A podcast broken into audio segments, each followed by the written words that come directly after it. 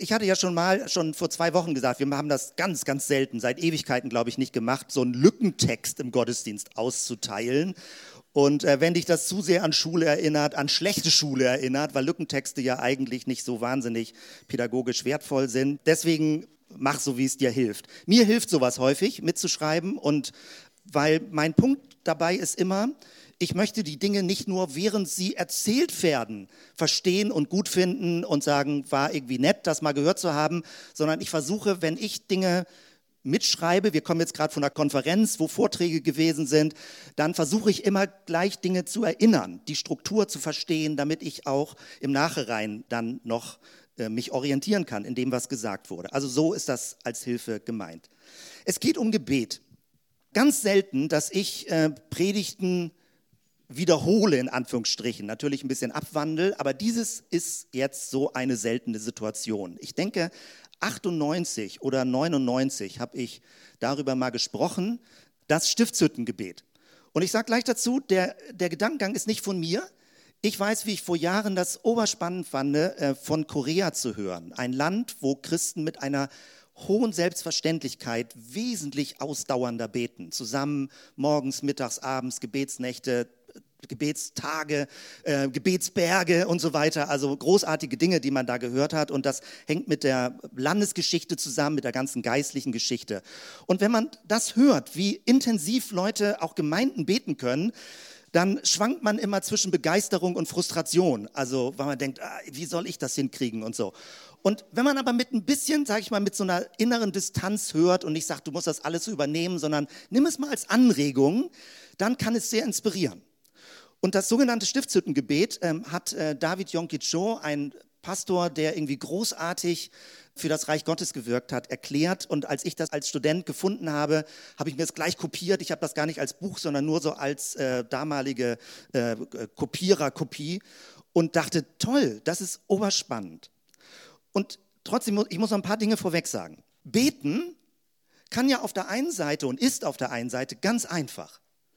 Das hatte ich vor zwei Wochen auch versucht, am Vater unser zu sagen. Beten kann nur ein Wort sein. Hilf. Oder ein Satz. Herr, ich brauche dich. Jesus, komm in mein Herz. Beten ist so einfach wie atmen.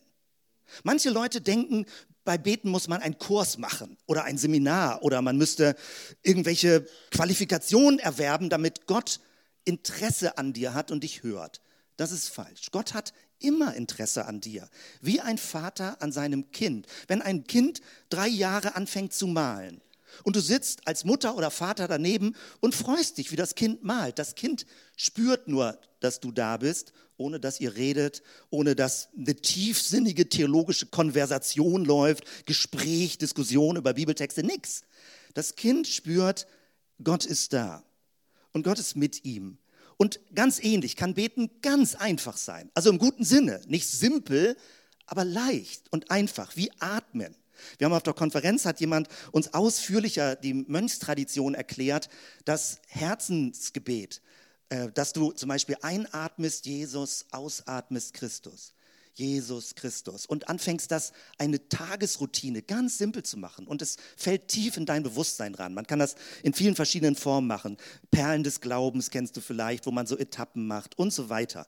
Das heißt, beten ist auf der einen Seite sehr leicht und doch, wenn man über Jahre das für sich und bei anderen beobachtet, finde ich, ich spreche von mir auch, dann über Jahre scheint es auch manchmal gar nicht mehr so leicht zu sein.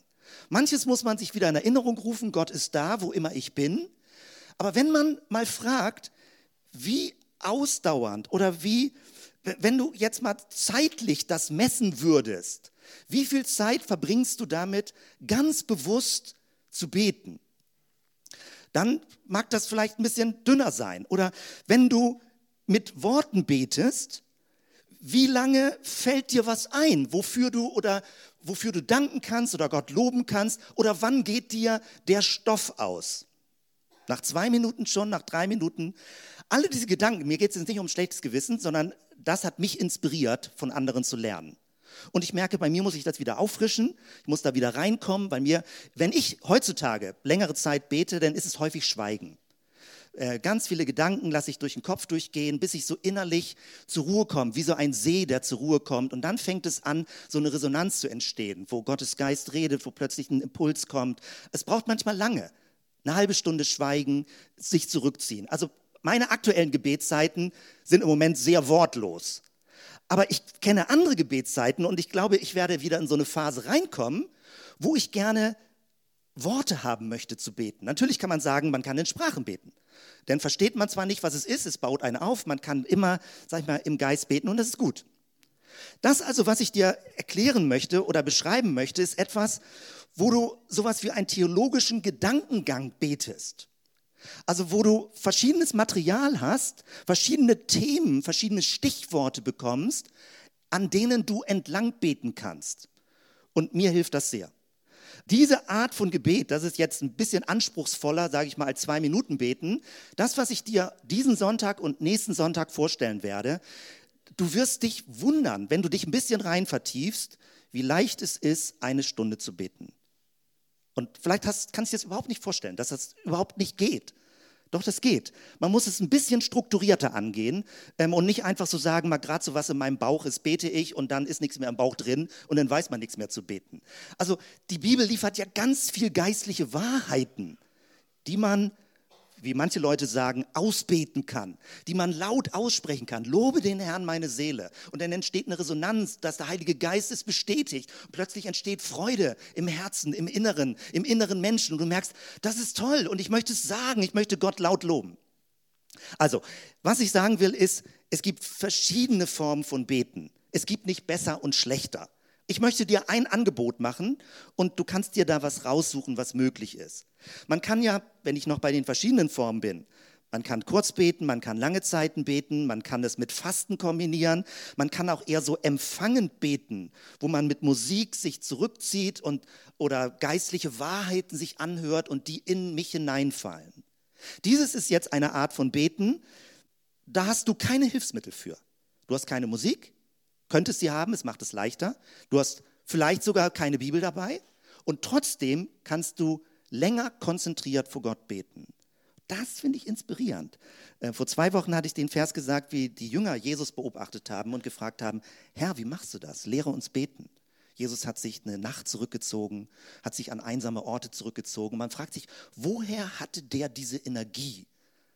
Und er erklärt es nicht genau, aber es hängt sehr, sehr wahrscheinlich zusammen, dass er allein Zeit mit seinem himmlischen Vater verbracht hat und diese Evangeliumsenergie durch die Kraft des Geistes und Fülle des Geistes in sich förmlich wie neu aufgetankt, wie, wie energiegeladen war, um dann wieder unter Menschen zu gehen und Menschen zu segnen und göttliche Energie, so formuliere ich das mal, abzugeben.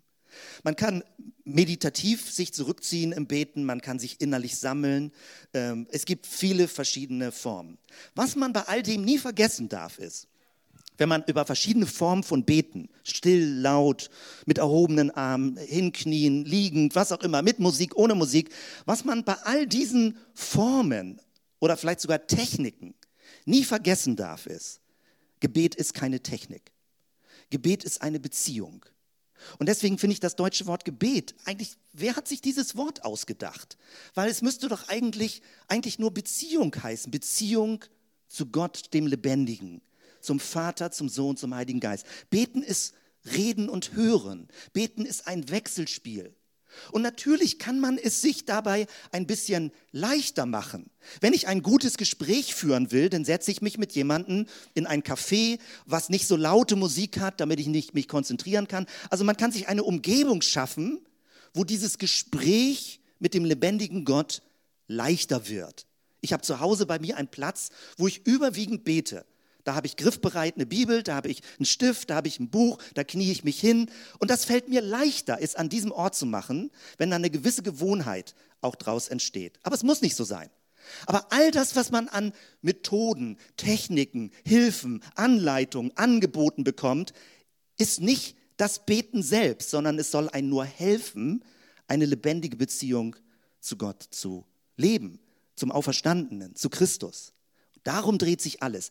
Wenn du nicht in einer frischen, lebendigen Beziehung zu Christus, dem Auferstandenen, lebst, dann läufst du Gefahr, dass das Christentum für dich eine leere Religion wird, wo man Dinge tut, die irgendwie gut sind, dass man sie tut, aber du hast diese innere Kraft des Auferstandenen nicht in dir drin. Und nochmal, ich versuche Dinge zu erklären, nicht um dir ein schlechtes Gewissen zu machen, sondern zu sagen, bleib da dran. Lass diese Sehnsucht nicht, sag mal, abschwächen, schwächer werden, weil du brauchst, um lebendig und dynamisch und gerne Jesus zu folgen und als Christ zu leben, brauchst du diese Herzensbeziehung zu Jesus, dem Auferstandenen. Das war eine lange und eine, vielleicht eine hilfreiche und wichtige Vorrede, weil alles, was ich jetzt sage, klingt so ein bisschen technisch. Klingt so Strukturen. Ich hatte das Bild vom Fitnesslauf verwendet. Aber ich vermute, einige von euch kennen Fitnessstudio von innen. Da siehst du verschiedene Geräte.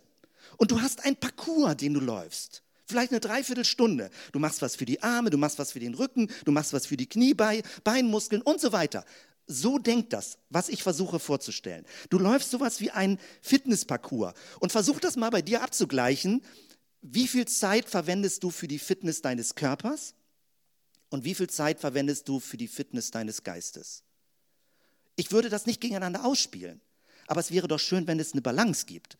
Wenn du so viel, wie du für deinen Körper investierst, an Schönheit, an Beauty, an Wellness, an Entspannung, an Muskelaufbau, an Herztraining, wenn du genau diesen, diesen Wunsch, sage ich mal, deinen Körper fit zu halten, wenn du in ähnlicher Weise auch deinen Geist vor Gott gesund und fit erhältst.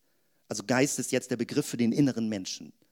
Das wäre doch toll, wenn wir da so ein bisschen der Balance reinkriegen und dass, ähm, dass beides wichtig ist in unserem Leben. So, das dazu. Es wird um sieben Etappen gehen. Drei Etappen werde ich heute erklären und vier Etappen nächsten Sonntag. Und jede Etappe praktisch, wenn du das gleich sehen wirst, ähm, da kann man locker fünf Minuten, sieben Minuten beten. Wenn man das noch mit Bibelstellen kombiniert, mit Pause, mit Hören, mit paar Notizen machen, mit wieder laut beten, ohne Probleme. Die Zeit vergeht wie im Flug. Aber man muss die Zeit sich nehmen. Es geht nicht zwischen Tür und Angel. Und du kannst auch einzelne Bausteine nehmen, praktisch. Jeden Baustein, den ich dir vorstellen werde, kann man auch einzeln nehmen.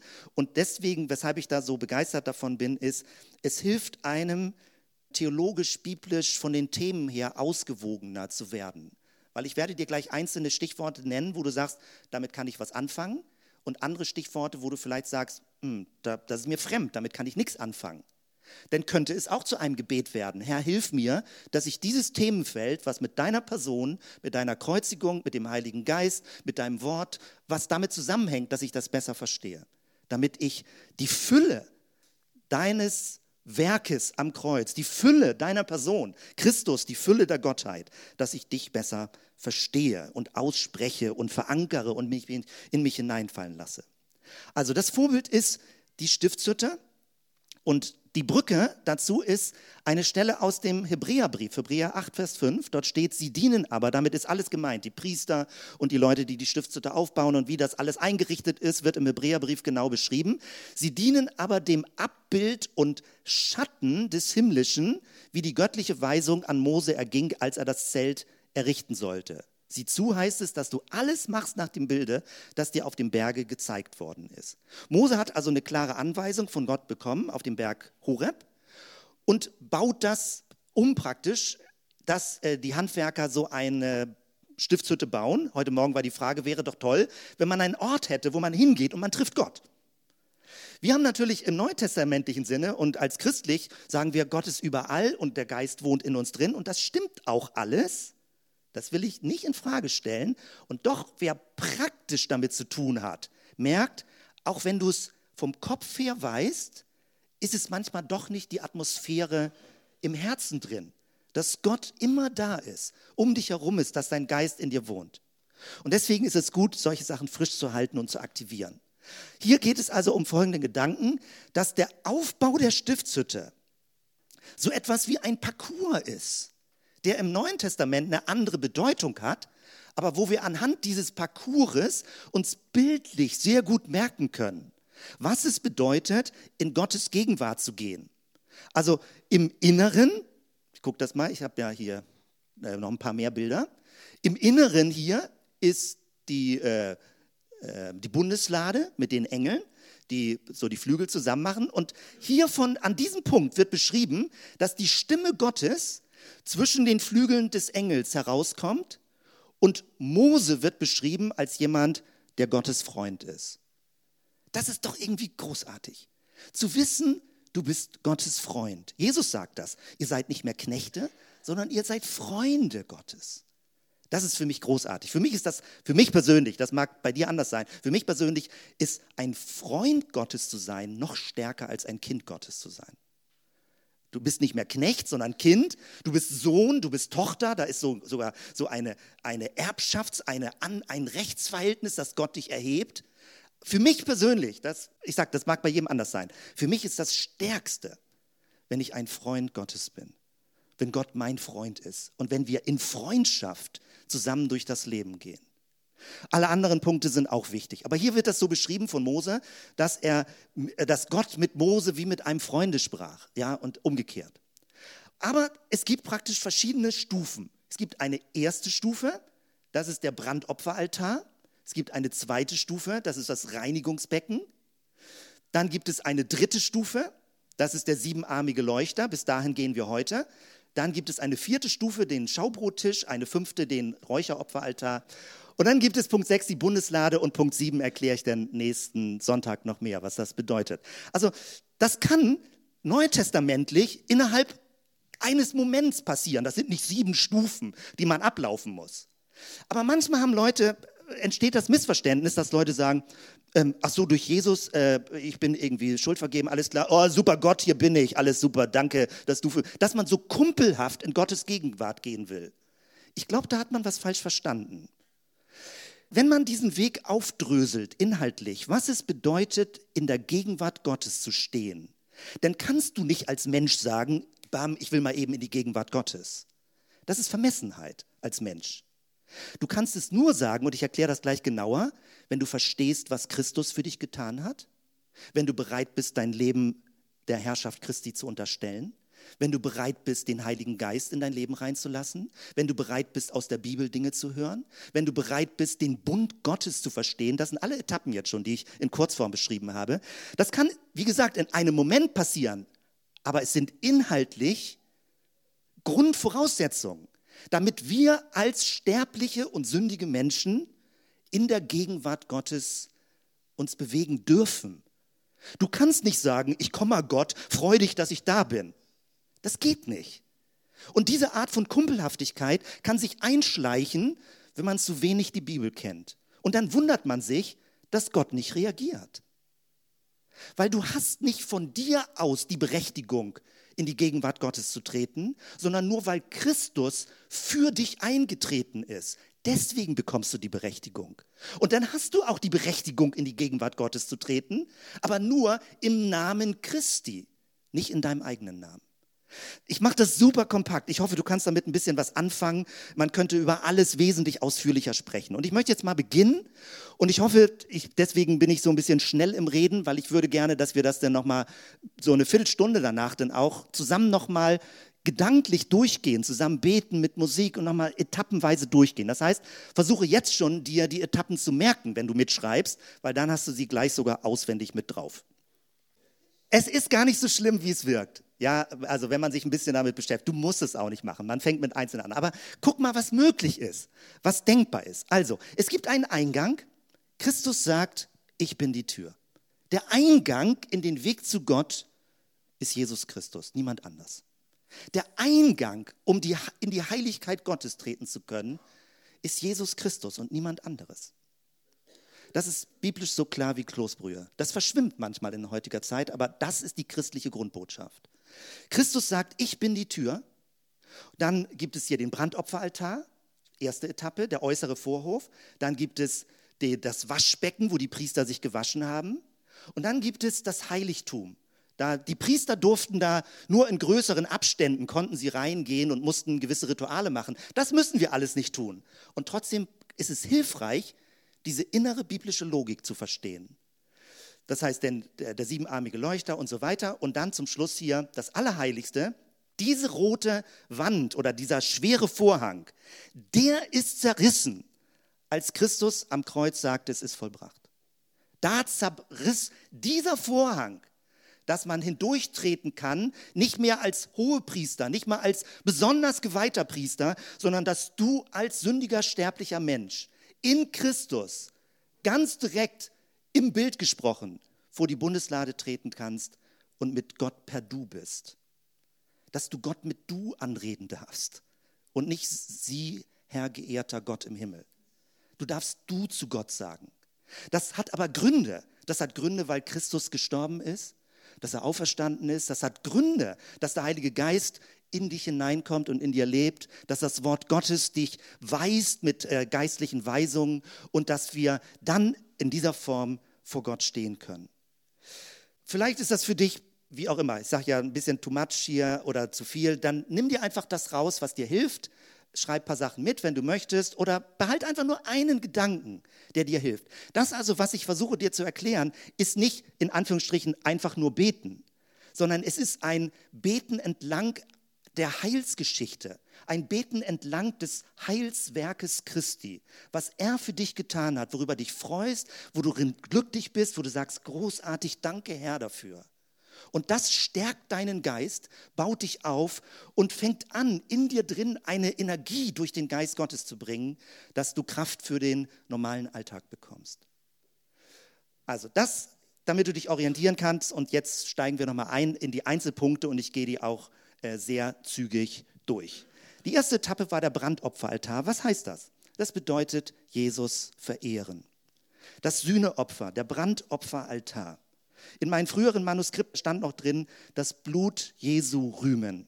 Das klingt ein bisschen fremd, glaube ich, obwohl das Blut Christi von der Bibel eine ganz hohe Bedeutung hat. Aber ich wollte es nicht unnötig verfremden jetzt. Es geht darum, Christus zu verehren. Der Brandopferaltar, wo Tiere geopfert wurden, ist eine Symbolik vom Neuen Testament, wird es aufgegriffen, dass Christus ein vollkommenes Opfer war. Ich weiß, wie riesig kompliziert die theologischen Diskussionen dahinter sind. Und es geht nicht darum, dass Gott ein Opfer gebracht wird, sondern Gott selbst opfert sich in Christus aus Liebe für uns Menschen. Nicht Gott muss gnädig gestimmt werden, sondern die Menschen sollen versöhnt werden. Ganz große Thematik dahinter.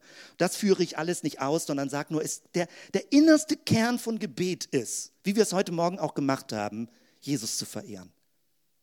Nicht nur allgemein Gott, das kann man auch, aber das Christliche des Christentums ist Jesus. Und Jesus mit dem Herzen zu lieben, ihn zu verehren, ist das innerste und stärkste von allem. Als ich das vor Jahren zum ersten Mal gesehen habe, dachte ich, okay, es geht um Vergebung. Epheser 1,7, in ihm haben wir die Erlösung durch sein Blut, die Vergebung der Sünden nach dem Reichtum seiner Gnade. In ihm, in Christus. Das habe ich lange Jahre gehört, verstanden, mehr oder weniger verstanden. Vergebung in Christus. Er vergibt dir deine Schuld. Heutzutage ist es manchmal ein bisschen schwierig, weil es gibt so wenig Schuldbewusstsein. Also ich meine, es gibt Schuldbewusstsein im psychischen Sinne. Das ist sehr destruktiv. Aber ein, ein Eingeständnis, ich bin verantwortlich für folgenden Schaden. Es tut mir leid. Ich merke das bei mir, wie schwierig das ist, manchmal Schuld zu bekennen und wie viele Techniken man hat, sich rauszureden. Und trotzdem, es geht ja nicht darum, das ist total hilfreich, es geht nicht darum, dass Gott will, dass du dich endlich mal schuldig fühlst. Es geht darum, dass du Vergebung bekommst. Es geht darum, dass du Dinge abgeben kannst, die dich belasten. Und wenn man betet, betet man, danke Herr, dass all das, was in meinem Leben schiefgelaufen ist, dass deine Vergebung da ist. Und man verwendet seine eigenen Worte dafür. Aber wenn wir Jesus verehren, dann ist das nur einer von fünf Punkten. Und man könnte sicherlich noch mehr sagen. Aber diese fünf sind wirklich sehr groß und sehr stark. Das zweite ist neues Leben. 2. Korinther 5, Vers 17. Darum ist jemand in Christus, so ist er eine neue Kreatur. Das Alte ist vergangen, Neues ist geworden. Da geht es um Heiligung, das ist der ganz alte Begriff. Der alte Mensch wird abgelegt, der neue Mensch wird angezogen. Bei Vergebung geht es um Schuld, um die Schuld der Sünde bei neuen Leben geht es um die Auferstehungskraft. Es geht darum, dass die Macht der Sünde gebrochen ist. Paulus führt das alles aus in Römer 6 und 7 und 8, dass das Alte, das ist heutzutage sehr in Vergessenheit geraten. Ähm, Gott reformiert nicht den alten Menschen, sondern der alte Mensch wird, ich formuliere es mal so ganz ungeschützt, gekreuzigt. Der alte Mensch ist mit Christus gekreuzigt. Es gibt ein inneres Wesen im Menschen, das scheint sich irgendwie nicht bessern zu wollen. Das scheint äußerlich zwar nett zu sein, aber wenn es in angespannte Situationen reinkommt, wenn es stressig wird, wenn man Konflikte hat, dann kommen gewisse Energien aus dem tiefsten Inneren hoch, wo man merkt, uh, wie dunkel kann das eigentlich in mir sein? Wie bösartig kann ich eigentlich werden? Manchmal, wenn man ein bisschen kultivierter auftritt, kennt man das nur in seinem Inneren und man lässt es nicht raus und man lächelt weiter, aber innerlich geht der Nervpegel so hoch, wie man von Leuten genervt ist oder wie man gestresst ist oder was auch immer, was auch immer. Es geht um einen alten Menschen, gegen den du nicht gegen ankämpfen sollst. Du sollst dich gar nicht selbst bessern, sondern du sollst Jesus Danke sagen, dass der alte Mensch am Kreuz gestorben ist mit Christus. Danke sagen dafür. Herr, du lebst in mir durch deinen Geist. Heiligung hat mit dem Wirken des Geistes zu tun. Nicht ich besser mich. Wenn Christen Jahre, 15, 25 Jahre Christ sind, dann manchmal rutschen sie zurück im Sinne von, ich muss mir Mühe geben, ein besserer Mensch zu werden. Das ist nirgendwo der Punkt. Die Gnade steht über allem. Ich bin in Christus gehalten. Der Geist Gottes wohnt in mir. Und es ist häufig eine Versuchung zu denken, ich muss noch ein bisschen selber nachbessern. Weil Gott das, weiß auch immer, weil, weil Gott vielleicht das Gefühl hat, ich gebe mir nicht genügend Mühe, wenn ich nicht auch ein besserer Mensch werden will. Hier geht es aber darum, dass Gott etwas nicht reformiert, sondern dass man es anerkennt, dass es in Christus stirbt. Mein altes Wesen ist mit Christus gestorben. Deswegen gibt es immer noch Reflexe, die negativ in mir drin sind. Aber beten heißt, zu sagen, danke, dass das Alte gestorben ist, danke, dass ein neues Wesen, ein Christusmensch in mir heranwächst. Das kann man beten. Und während man es betet, stabilisiert man sich förmlich selber in dieser Wahrheit, nicht als Autosuggestion, sondern weil es wichtig ist, die Dinge auszusprechen und nicht nur wabernd im Nebel zu beten. Etwas Drittes, etwas, was uns, glaube ich, ziemlich wenig noch vorkommt. Es könnte mehr sein. Heilung, Gesundheit. In Christus, es gibt mehrere Bibelstellen, hier jetzt eine alttestamentliche Stelle, die das förmlich prophetisch voraussagt, Psalm 103, 2 und 3, Lobe den Herrn meine Seele und vergiss nicht, was er dir Gutes getan hat, der dir alle deine Sünden vergibt und heilet alle deine Gebrechen. Klar, eine Riesendiskussion. Was heilt Gott, was heilt er nicht, was muss ich aushalten, was muss ich nicht aushalten. Aber lass uns mal das ganze Komplizierte beiseite lassen. Wenn ich bete, dann bete ich nicht das, was ich allein verstehe, was mir logisch erscheint, was ich vom Kopf her alles verstehe, sondern ich bete etwas, was in der Bibel zugesagt ist. Christus trug unsere Krankheit. In ihm sind wir geheilt.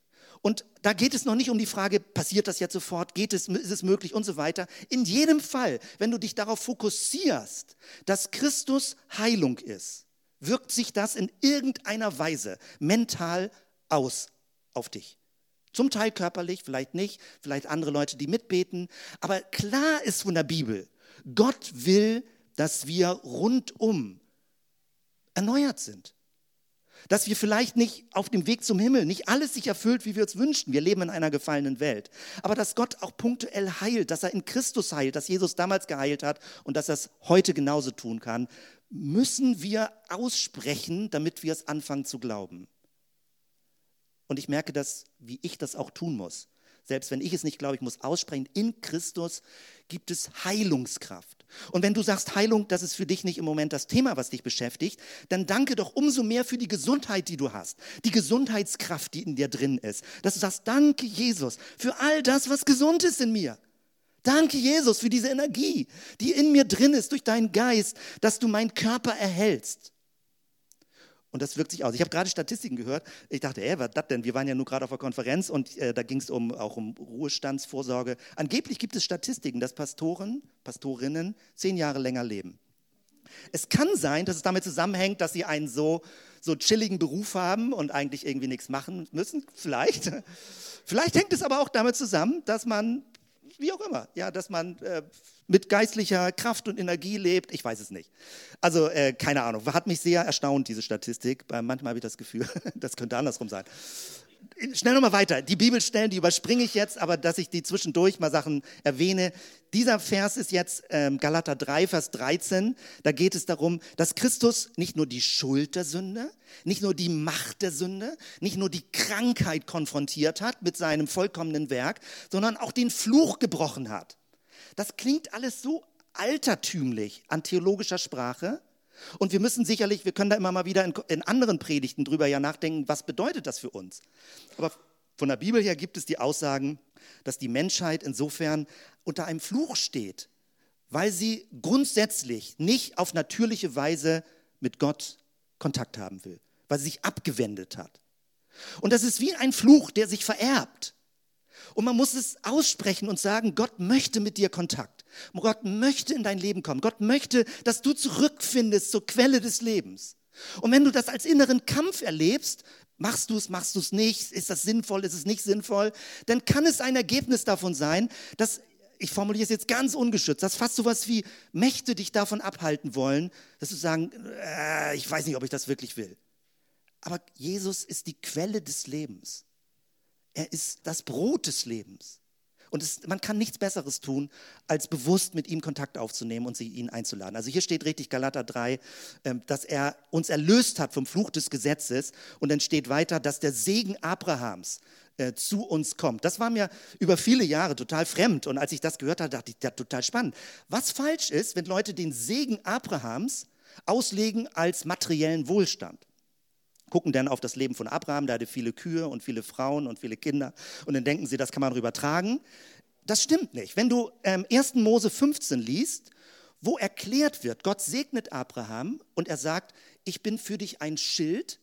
Nebenbei, da haben wir die Bilder von heute Morgen in der Anbetungszeit. Ich bin ein Schirm, ein Schild für dich und ich bin großer Lohn für dich. Und dann wird Abraham beschrieben, dass er erwachsen wird, dass er wirken wird, dass er ausstrahlen wird, ein Segen für viele Völker sein wird. Das ist der Segen Abrahams. Der Segen Abrahams ist, dass du in Gott geschützt bist und dass du ein Leben führst, was anfängt Ausstrahlung zu haben, über dich hinaus zu wirken, wo du nicht nur sagst, Hauptsache ich kriege mein eigenes Leben auf die Kette, ist auch ja schon mal gut. Manchmal denkt man, oh, hoffentlich kriege ich das hin. Aber die Energie Gottes hilft dir, auch andere zu segnen. Ich brauche Gebetszeiten, weil ich habe von mir aus wenig bis gar keine Energie, andere zu segnen. Ich kann das mit dem Wort, mit dem Mund sagen, aber es ist so, wie als wenn die Wort, ein Segenswort rauskommt und runterfällt. Es erreicht nicht etwas. Ich brauche Gebetszeiten und ich merke das bei mir ziemlich schnell, wenn ich zu wenig bete, weil dann habe ich keine Kraft, positiv segnend über andere zu denken oder sie anzusprechen in der Form. Also so, deswegen, ich kann das von mir nur sagen, äh, dass ich das brauche. Und äh, vielleicht hilft dir das dann auch an der Stelle. Es gibt einen äh, fünften Bereich, da geht es bewusst um diese Themen Tod und Teufel und äh, böse Mächte. Denken Leute, äh, was soll das hinterwäldlerisch? Aber es ist ein biblisches Thema. Wie auch immer du das Thema dunkle Mächte verstehst. Wieder ein riesengroßer Baustein. Aber trotzdem ist es wichtig, wenn man sagt, wir möchten Jesus verehren, Sie sagen, Herr, du hast das Böse besiegt. Du bist derjenige, der triumphiert über das Böse. Ich finde es immer unglücklich, wenn da so eine militärische Sprache reinkommt, als hätte Jesus irgendwie rumgefuchtelt irgendwie so und hätte irgendwie so äh, rumgestochen in alle Richtungen mit so einem Schwert. Jesus hat doch Dämonen ausgetrieben, indem er sich nur neben sie gestellt hat, angeguckt hat und fast mit dem Hauch des Mundes was gesagt hat. Das ist nicht militärisch. Aber er hat gesiegt. Er vertreibt negative Mächte. Dort, wo Jesus ist, geht Dunkelheit zurück, geht Negatives, Destruktives zurück. Dort, wo mein alter Mensch an die Oberfläche kommt und ich ihn nicht für tot erachte und ihm Raum gebe, wird es destruktiv. Ich bin kein guter Mensch. Ich bin kein, kein, kein aus sich heraus, sage ich mal, jahrelang geübter guter Christ. Wenn mein alter Mensch wieder anfängt, sich zu äußern, kann ich sehr destruktiv werden. Ich brauche es, die Kraft Gottes in meinem Leben zu haben, um positiv zu sein und innerlich aufgetankt zu werden mit diesen geistlichen Wahrheiten. Das ist das ganz Große, das Umfassende. Alles, worum es sich im christlichen Glauben dreht, ist, dass Jesus gesagt hat, es ist vollbracht. Und das heißt nicht, es wird irgendwann passieren, sondern es ist vollbracht. Und du kannst es annehmen. Du kannst Danke sagen dafür. Wir werden das ja gleich noch tun. Du kannst Danke sagen für Vergebung. Danke für ein neues Leben. Danke für Gesundheit, für Heilungskraft in dir drin und so weiter. Das ist das Größte und das Stärkste von allem. Und alles andere folgt jetzt aus diesem ersten Punkt. Damit gehe ich weiter zur zweiten Etappe, das Reinigungsbecken, was dann stand. Und man kann das als Erinnerung nehmen, gleich für Taufe. Es ist Schuldbekennen, wieder, ich hatte ja kurz zur Vergebung eben was gesagt, und es geht nie darum, sich zerknirscht schuldig zu fühlen. Es gibt so eine Art von Schuldbekenntnis, da fühlt man sich danach nicht befreit, sondern noch schlechter. Denn es ist was schiefgelaufen. Dann bleibt man stecken in seinem Schuldbewusstsein. Hier geht es darum zu sagen, Herr, du weißt, folgende Dinge sind nicht in Ordnung. Danke, dass du mir vergibst und dass, mir, du, dass du mir hilfst, in Zukunft das besser zu machen. Also es geht um eine, eine Befreiung von dem, was dich belastet, indem man es ausspricht und nicht indem man es festhält. Und dann hier zum Beispiel Römer 6, Vers 4, ist das eine Erinnerung, kann man es als Taufe verstehen, das Wasserbecken. Nicht, dass die Taufe dir Sünden abwäscht, aber in der Taufe wird das deutlich mit Christus begraben, mit Christus auferstanden, auf den Namen Christi getauft.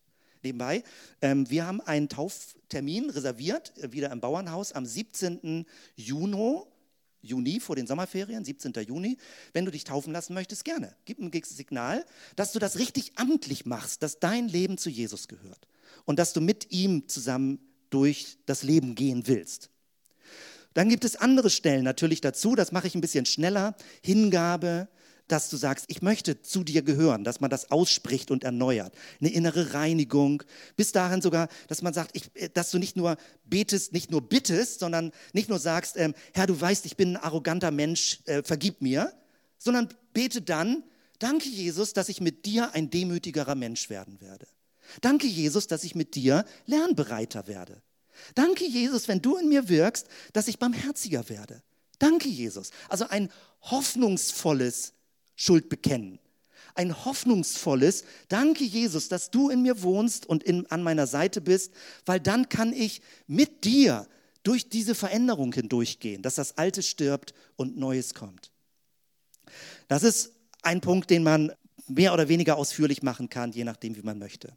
Und ich möchte jetzt noch zu einem äh, Bereich kommen, der auch, den ich sehr schnell auch durchgehen werde, nämlich der Heilige Geist. Alles beginnt mit Jesus. Aber gleichermaßen wird in der Bibel gesagt, niemand kann Jesus erkennen, ohne dass der Geist das auch offenbart. Dass der Geist hilft, dass du Jesus überhaupt als Herrn erkennst. Dass du überhaupt möchtest, dass du von Jesus lernst und dich ihm unterordnest. Also der siebenarmige Leuchter ist ein Bild für den Heiligen Geist. Und es sind auch sieben Punkte, kommen ja gleich vor, äh, die ich wirklich nur so aufliste und wieder zu jedem könnte man mehr machen. Aber diejenigen, auch die länger schon geistlich unterwegs sind und die diese Themen kennen, da wird vielleicht einfach nur bei dir was reaktiviert und du sagst, ja stimmt, ja stimmt, das ist auch, danke Jesus, stimmt ja. Was wichtig ist, wie wir das in der Bibel lesen, ganz massiv, ganz direkt, sauft euch nicht voll Wein, sondern lasst euch vom Geist erfüllen. Interessant, dass das überhaupt in einem Satz gebracht wird, dass der Geist, die Erfüllung des Geistes etwas Besseres ist, als von Alkohol betrunken zu sein. Das ist doch stark. Das ist nicht was Kopfmäßiges, sondern es durchdringt deinen ganzen Körper. Ganz, ganz wichtig ist, dass wir den Heiligen Geist nicht einfach nur als kosmische Kraft verstehen. Es ist die dritte Person Gottes. Der Geist Gottes ist anredbar. Guten Morgen, Heiliger Geist. Ich freue mich, mit dir zusammen durch diesen Tag zu gehen. Guten Morgen, Heiliger Geist. Was denkst du dazu? Wie, worauf sollte ich diesen Tag achten? Der Geist ist Gott in Person, der in dir wohnt. Und du kannst ein inneres Gespräch führen mit dem Heiligen Geist. Hier wird er als Tröster beschrieben im Johannesevangelium. Jetzt fünf Bilder, die von der Bibel sehr anschaulich sind. Wenn du sagst, oh, ich, das, manches ist so abstrakt, das sind einfach nur Begriffe, aber fünf Bilder, mit denen die vor Augen zu behalten kannst du intensiv für eine längere Zeit beten. Das ganz starke Bild ist Wind, der Heilige Geist als Wind. Apostelgeschichte 2 kam ein Brausen vom Himmel. Nicht einfach nur so ein Hauch, kann auch sein. Im Alten Testament kommt das vor bei Elia. Nicht Sturm, nicht Feuer, sondern so ein ganz leichter Windhauch. Plötzlich merkt er, Gott redet. So, kennst du das so, so, so am Strand oder in der Sonne, man so ganz leichter Windhaut und denk daran, Gott ist ganz dicht bei dir dran. Plötzlich merkst du so einen Hauch an den Härchen im Nacken, ja, also so, Gott ist bei dir. Aber in der Apostelgeschichte war das ein Sturmwind, obwohl die Fenster, also Fenster hatten sie nicht, aber obwohl es irgendwie so zu war in einem Gebäude, plötzlich war ein Sturmwind da. Der Geist Gottes ist Wind. Ich liebe Wind, weil ich fliegen mag oder Leute, die jetzt segeln auf dem Wasser, kennen das auch. Was Wind für eine Energie hat. Geh da im Bild rein. Der Geist Gottes ist eine Windenergie, wie Wolken aufquellen, wie unsichtbar etwas angeschoben wird. Und wenn du das Bild in dich reinnimmst, merkst du es förmlich, wie es dein Geist aufbaut. Du Geist Gottes, wie Wind in mir drin, komm, Atem Gottes, geh durch mich hindurch, dass ich dich aufnehme. Ein weiteres Bild ist Feuer. Wir haben gerade vor kurzem von Leuten gehört, die Männerrunde um Lagerfeuer und wie das total spirituell wird, wenn man gemeinsam in die Flammen guckt. Der Heilige Geist ist wie Feuer. Feuer ist geheimnisvoll. Etwas brennt, sogar wie Mose, es brennt und es verbrennt nicht, der Dornbisch und Gott ist irgendwie da. Das Flackern der Flammen. Der Geist Gottes ist so lebendig, du kannst kein Foto machen von ihm, weil es ist immer in Bewegung. Eine Taube, das Wesen des Geistes, dass eine Taube vom Himmel kommt und sich auf Jesus setzt, während er getauft wird. Wasser, hier, es wird Ströme lebendigen Wassers fließen aus jemandem heraus wenn der Geist Gottes in ihm wohnt. Und Öl ist ein ganz starkes Bild, dass unser Leben geschmeidiger wird, dass wir nicht eingerostet sind. Und das passiert, dass wir im Laufe der Zeit einrosten. Aber der Heilige Geist ist wie Öl und er macht dich gelenkig wieder. Jetzt, wenn man älter wird, merkt man das, dass man so gut wie gar nicht mehr, also bei mir wirklich gar nicht mehr, jemals an die Fußspitzen kommt wenn man sich runter macht. Man merkt, oh meine Güte, der Rücken. Aber man kann das ein bisschen herauszögern, indem man Übungen macht. Indem man sich nicht einfach einrosten lässt im Geist, sondern sagt, Heiliger Geist, komm mit deinem Öl, mit deiner Salbung, dass ich geschmeidig bin in Gottes Hand. Und das sind jetzt sieben Punkte, die ich auch nochmal aufführe. Man könnte sagen, können wir es nicht nächsten Sonntag machen. Ich möchte es einfach kompakt so lassen. Und nächsten Sonntag bekommst du das ausführlicher schriftlich. Dann kannst du das nochmal nachlesen, so als kleines Gebetsleporello. Also Offenbarung, der Geist offenbart äh, Jesus. Der Geist wirkt eine innere Neugeburt. Nikodemus gibt es da die Geschichte, Johannes 3. Der Geist wirkt Einheit unter Christen, dass man bei aller Unterschiedlichkeit sagt, wir folgen doch gemeinsam Jesus. Der Geist wirkt Mut zum Zeugnis. Und das ist für mich total wichtig. Wenn ich wenig in Gott gegründet bin, werde ich sehr defensiv, sehr introvertiert. Wenn ich merke, je mehr Zeit ich in Gottes Gegenwart verbringe, traue ich mich auch mal über den Glauben zu reden. Manchen Leuten fällt das super leicht. Für mich ist das etwas, wo ich immer Hilfe brauche, dass ich frei über Jesus, über den Glauben reden kann. Jeder, hat so seine eigenen Schwachpunkte und wo er etwas Unterstützung braucht. Es wird von Frucht gesprochen, die Frucht des Geistes. Liebe, Freude, Friede, Geduld, Freundlichkeit, Güte, Treue, Sanftmut, Selbstbeherrschung, die Frucht des Geistes. Danke, du kannst alle neun Punkte durchgehen und danken dafür. Danke, dass du, Geist Gottes, in mir das hervorbringst. Gaben des Geistes, vielfältige Gaben gibt es. Und das, was du für dich auch beitragen kannst zum Leib Christi. Und Wegweisung, Führung, Impulse. Danke, Geist, dass du redest. Danke, Heiliger Geist, dass du mich berührst. Danke, dass du Impulse gibst und ich mit dir durch den Tag gehen kann. Mir ist bewusst, dass das super viel mal eben zack, zack, zack, zack ist. Ähm, es sollte ein, so etwas wie eine Kompaktform sein. Und du kannst, es kann sein, dass du sagst, mit dem Begriff kann ich überhaupt gar nichts anfangen. Vielleicht ist das ja eine Spur für die nächsten Tage und Wochen, dass du anfängst zu beten und zu sagen, Herr, das würde ich gerne besser verstehen, was dieses Themenfeld bedeutet. Und wenn du dieses Material siehst, was ich dir jetzt dargestellt habe, dann glaube ich, kannst du langsam ahnen, dass man mit dem Material locker 20 Minuten, 25 Minuten beten kann. Und es fühlt sich überhaupt nicht lang an. Und danach hast du geistliche Wahrheiten in dir drin, dass du das manchmal das Gefühl hast, fast du, du, du platzt, du fängst an zu phosphorisieren. Warum nicht? Ist doch irgendwie cool. Es gibt so viele tolle Dinge die in der Bibel stehen, was Jesus für dich ist, als Gottes Geschenk für dich. Du kannst gerne aufstehen, du kannst irgendwo zur Seite gehen, irgendwo dich entspannt hinsetzen, ähm, woanders oder hier vorne dich aufs Sofa setzen, wo immer du hin willst, ähm, dass wir, wo du so in Ruhe praktisch einen, einen äh, sieben Meilen Stiefeln Weg mit durchgehst. Lass uns zusammen beten. Danke, Jesus. Danke für das erste Testament, wo so viele Bilder sind, was es bedeutet, dich, dich schon prophetisch zu sehen, was kommen wird und wie du es in deiner Person alles zusammengebracht hast. Danke, Jesus, dafür, für dieses Bild der Stiftshütte, wie Gott mitten unter Menschen gewohnt hat. Nicht jetzt irgendwie als, als zwanghafte, äh, irgendwie was man, man tun muss, sondern als Bild, als Gebetsbild, wie wir einen Parcours gehen, wie wir wie wir verschiedene geistliche Wahrheiten uns vor Augen führen. Danke, Jesus, für dieses anschauliche Bild der Stiftshütte, wie wir hineingehen durch dich als Tür in den Raum, wo Gott wohnt, mitten unter seinem Volk. So einfach in, in einem Zelt, nicht in einem teuren Kirchengebäude, nicht in einem Wahnsinnstempel, der irgendwie was hermacht, sondern in einem einfachen Zelt unter uns Menschen wohnen. Jesus, so wie du gelebt hast. Nicht reich, nicht irgendwie großspurig, sondern so einfach als Mensch umhergegangen bist. Danke, Herr, dass wir dich so vor Augen haben können, dass wir dich ehren, dass wir dich lieben, dass wir sagen, du bist, du bist derjenige, der uns inspiriert. Du bist unser Meister. Ich mache immer so eine kurze Pause und du kannst so innerlich mitbeten oder vielleicht auch mitmurmeln, wenn du selbst da Worte zu sagen möchtest.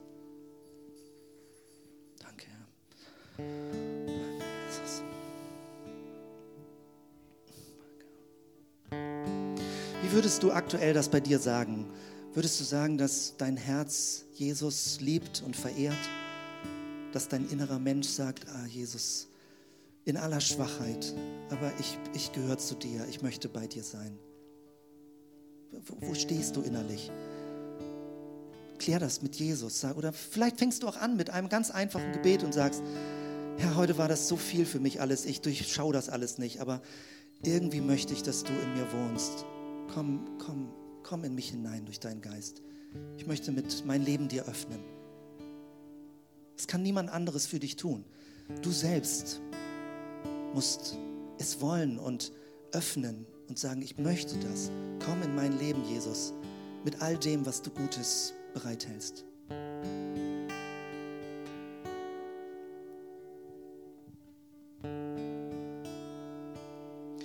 Herr, wir danken dir für alle Vergebung, wo wir gescheitert sind, wo wir Dinge nicht wieder gut machen können, wo uns Dinge weggerutscht sind, wo wir dusselig und nervig uns verhalten haben.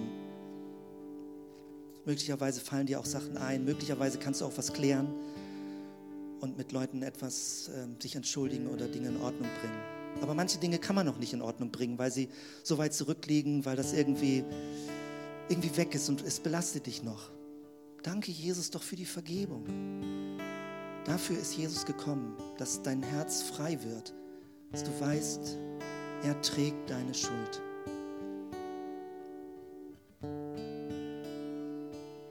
Danke, Herr, für das neue Leben, für die Auferstehungskraft in uns drin, dass dein Geist in uns wirkt, dass wir nicht Selbstverbesserungsprogramme laufen lassen müssen, sondern dass wir wissen, wir sind in deiner Hand und Dein Geist weiß, was er tut in uns drin. Du selbst veränderst uns von Grund auf. Herr, wir preisen dich dafür.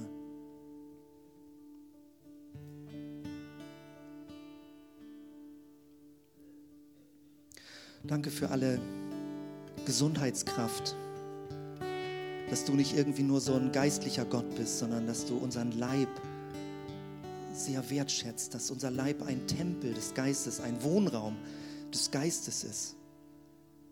Dass wir in uns zu Hause sind, in unserem Körper und dass du in uns wohnst und wir ehren dich dafür, dass du mit deiner Gesundheitskraft, mit deiner Heilungskraft in uns wohnst. Herr, wir bringen dir das alles dort, wo Dinge auch uns belasten, auch Krankheit uns belastet. Und wir können dich nur bitten darum dass du, so wie da, du damals geheilt hast, dass du heute heilst. Dass du deinen Namen groß machst, dem Heilung geschieht. Danke, Jesus. Danke, dass du den Fluch zerbrochen hast, was immer das beinhaltet an Dunkelheit. Alles, was wir gar nicht durchblicken, was an unsichtbaren Dimensionen damit eine Rolle spielen. Aber das Ergebnis ist, dass der Fluch gebrochen ist und dass Segen kommt. Dass der Segen schon damals von Abraham kommt, dass Gott ein, ein Schutzschild für uns ist, dass wir Wirkung und Ausstrahlung entfalten durch dich in unserem Leben, dass wir andere segnen können über unser Leben hinaus. Mit materiellen Dingen, mit emotionalen Dingen, mit Worten, mit Blicken, dass wir Menschen segnen können. Es ist deine Kraft und dein Verdienst in uns. Und danke für die Überwindung des Bösen. Danke für, dafür, dass all das, was in der Bibel mit Teufel oder mit Satan oder was auch immer da genau mit gemeint ist, was man auch nicht so ganz genau weiß. Aber klar ist, dass das Böse besiegt ist, egal welche Gestalt es hat.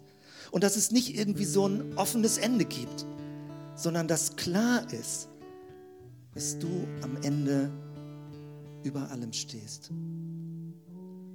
Nicht militärisch, nicht gewaltsam, nicht brutal, nicht irgendwie rechthaberisch, sondern gerade weil du so dienstbereit warst, gerade weil du so selbstlos warst, wird dir alles zu Füßen fallen. Herr, wir verehren dich.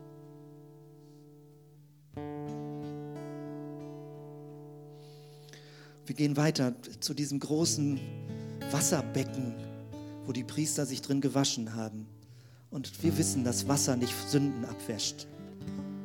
Aber Herr, wir wollen uns erinnern an die Taufe, wo wir bewusst gesagt haben, wir wollen unser Leben dir geben, wir wollen dir folgen, wir haben verstanden, dass du für uns gelebt hast, gestorben bist, auferstanden bist, dass du gekommen bist, um uns Menschen zu versöhnen mit dem lebendigen Gott. Und Herr, in dem Bewusstsein, dass du vergibst und dass du gnädig bist und barmherzig bist, ist es möglich zuzugeben, wo wir sündige Menschen sind. Wir müssen uns nicht rausreden. Wir müssen nicht uns verstecken, weil wir wissen, dass du gnädig bist. Wir müssen nicht irgendwie weglaufen vor dir, weil wir wissen, dass du vorsichtig und sensibel bist und dort, wo eiternde Stellen in unserem Leben sind, dass du Öl des Geistes hineingehst, dass wir gesund werden können. Herr, wir beten um deine Reinigung, um Hingabe, dass unser Leben dir dient, Menschen dient, dir Ehre macht. Wir danken dir, dass du uns so verwandelst, dass Dinge, die uns Mühe machen, sich ändern. Wenn wir arrogant fahren, dass wir zuhören können und lernbereit sind. Wenn wir hartherzig sind, dass wir anfangen mitfühlen zu werden. Es gibt so viele Punkte, wo wir dich, Jesus, in uns brauchen, dass dein Charakter, dass dein Wesen in uns immer mehr wächst und Gestalt gewinnt. Und du hast das verheißen, dass durch deinen Geist du in uns lebst, dass unser alter Mensch zurückgeht und dass der neue Mensch, Christus in uns, groß wird. Und wir verehren dich dafür. Das geht nicht auf unser Konto. Nicht, weil wir so lange Christen sind, nicht, weil wir so entschlossen Christen sind, nicht, weil wir so großartig irgendwelche Christen sind. Es geht alles auf dein Konto, dass an der Wurzel unser böses Wesen keine Macht mehr hat, sondern du durch den Geist uns verwandelst. Wir sind alle Begnadigte. Danke, Herr, dafür. Und wir preisen dich, dass du deinen Geist gesandt hast. Dass der Geist Gottes kommt dass wir im Geist leben können, dass wir wachgeküsst werden und nicht nur ein irdischer Mensch sind, sondern dass wir spirituelle Wesen sind. Wir preisen dich, Heiliger Geist, dass du nicht nur zu Besuch bist, sondern dass du in uns wohnst, in jedem von uns wohnst, dich niedergelassen hast, gerne da bist und nicht sagst, hier ist so schmutzig, hier ist so unaufgeräumt, hier ist ein ganz dreckiger und dunkler Keller, da will ich nicht wohnen. Du wohnst inmitten des menschlichen Staubes. Wir alle sind aus Staub und du wohnst in uns. Danke, Jesus. Danke für diese Kraft. Danke, Heiliger Geist. Du bist Sturmwind. Du bist ein ganz leiser Hauch in uns. Du bist Feuer. Du bist Leidenschaft. Du bist Begeisterung. Du bist wie eine Taube, die rein da ist, eine Friedenstaube, die nicht Gewalt bringt. Du bist nicht etwas Aggressives, sondern du kommst so sanft in unser Leben. Du bist wie Wasser, das erfrischt. Du bist wie Öl, das geschmeidig macht. das uns innerlich wieder weich macht, wo wir verhärtet sind, wo wir eingerostet sind, wo wir uns nicht richtig bewegen können, wo wir zwanghaft geworden sind, wo wir engstirnig geworden sind. Du fängst uns an, weich zu machen in Gottes Hand. Danke, Herr, dafür. Danke, Heiliger Geist. Der Geist ist Christus in uns. Wo der Geist des Herrn ist, da ist Freiheit. Und danke, Heiliger Geist, mit all dem, was du tust, dass du uns Jesus offenbarst, dass Jesus groß wird in uns. Und das ist nicht, nicht unsere menschliche Schuld, wenn uns das wegrutscht. Wir brauchen dich dafür. Wir brauchen dich, dass du uns in alle Wahrheit führst. Komm, Heiliger Geist, erfülle uns, erfülle jeden hier heute Morgen. Du bist Gott in Person. Danke, dass wir mit dir reden können, dass du unser unsichtbarer Partner bist, ein Seniorpartner an unserer Seite, während wir durch die Tage gehen. Morgens, mittags, abends, nachts, während wir träumen. Du gibst eine neue Geburt, eine Geburt von oben, dass wir aus Wasser und Geist geboren werden. Du wirkst Einheit unter Christen und ja, bei all dem, wo wir auch merken, wie Christen auch nicht so wahnsinnig toll immer miteinander zurechtkommen. Herr, wir brauchen wirklich deine Vision, dass Christen zusammen dich verehren. Dort, wo so viel Menschlichkeiten und Nervigkeiten auch unter Christen sein können. Du, Heiliger Geist, gibst einen Blick für das Gemeinsame, dass wir dein Reich verehren, lieben, verkörpern. Das Königreich des Allerhöchsten. Danke, dass du Mut zum Zeugnis gibst, dass du unsere Zunge löst, dass wir Momente nicht verpassen, dass wir wach genug sind und uns trauen, auch mal uns klarer zu dir zu bekennen. Nicht, dass wir aufdringlich sind, aber dass wir Momente nicht verpennen, wo wir einfach auf dich hinweisen können. Danke, Jesus, dass du uns hilfst, dass du mir hilfst. Danke, dass die Frucht des Geistes in uns wächst. Dass es nicht um Werkgerechtigkeit geht, sondern dass dein Geist Frucht hervorbringt. Liebe, Freude, Friede, Geduld, Freundlichkeit, Güte, Treue, Sanftmut, Selbstbeherrschung. Jesus, wir lieben dich, weil es ist dein Charakter. Der Geist bringt deinen Charakter in uns hervor. Danke dafür, wir brauchen das. Ich brauche das, dass du in mir wächst, dass du leuchtest in mir und durch mich hindurch. Danke dafür. Danke für die Gaben, für alle Gaben, die du gibst, für diese Palette, wie der Leib Christi aufgebaut wird. Und danke für alle Wegweisungen, für alle Impulse, für alles stille Reden, dass wir nie allein sind.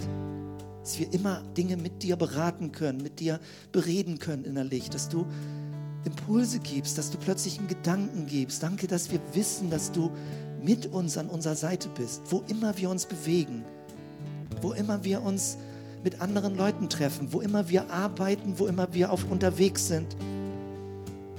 Danke, Herr. Danke für, die, für diese Wachheit. Und wir brauchen, ich möchte diese Wachheit haben für den Moment, für diesen Tag, was immer noch kommt, was überraschend sein wird. Dass ich nicht so ein, unter so einer Käseglocke lebe, sondern sehe, was du tust, wo du Leute berührst und wie du mich auch dafür mit gebrauchen möchtest bete für jeden hier im Raum, dass du ihn segnest, dass du sie segnest, dass diese Gegenwart des Geistes, dass das nicht eine Theorie ist, nicht irgendeine abstrakte Wahrheit, sondern dass man richtig eingebettet und durchdrängt im Geist lebt. Danke, Jesus. Danke einfach für diesen Weg, für, diesen, für diese Anleitung, für diese Hilfe, für diese Bilder, mit dir zu gehen. Danke, Herr. Bete so für diesen Tag, für all das, was an Material, an so viel Material war, dass du Dinge bewahrst bei Leuten, bei jedem, dass irgendjemand, irgendeine Perle dabei war, die jemand, die jeder mitnehmen kann. Irgendetwas Diamanten ist, was aufbaut, was stärkt, was ermutigt, was Kraft bringt. Und dass die, die Fülle des Materials nicht erschlägt, sondern dass es inspiriert, wie spannend das sein kann, Gebet wichtig zu nehmen, Zeit mit dir zu verbringen dich zu loben, dich zu preisen, mit Musik, in der Stille, auf Knien, mit erhobenen Armen, in so vielfältiger Form, in der Natur, im Gottesdienst, alleine, wo immer man sich aufhält. Danke, Jesus. Danke für diese großartige Gegenwart und Kraft. Bete für diesen Tag, für jetzt den Lien-Hike, für den, die Wanderung in diesem Frühlingstag. Segne jeden von uns, der heute hier ist. Mach uns zu einem Segen für andere. Der Friede Gottes, der höher ist als alle menschliche Vernunft. Bewahre unsere Herzen und Sinne in Christus Jesus, unserem Herrn. Lass uns noch ein bisschen Musik hören. Du kannst still aufstehen, wenn es dir zu viel wird und dich schon ein bisschen zurücknehmen. Aber wenn du möchtest, lass es noch ein bisschen sacken. Vielleicht gibt es noch einzelne Gedanken, die da durch den Kopf gehen. Vielleicht möchtest du noch Gebetsmurmeln. Ich bin nicht deine Ansprechperson, sondern ich versuche nur Dinge anzuleiten. Jesus ist deine Ansprechperson. Rede mit Jesus darüber im Herzen. Sprich mit ihm. Er ist durch seinen Geist die Kraft in deinem Leben.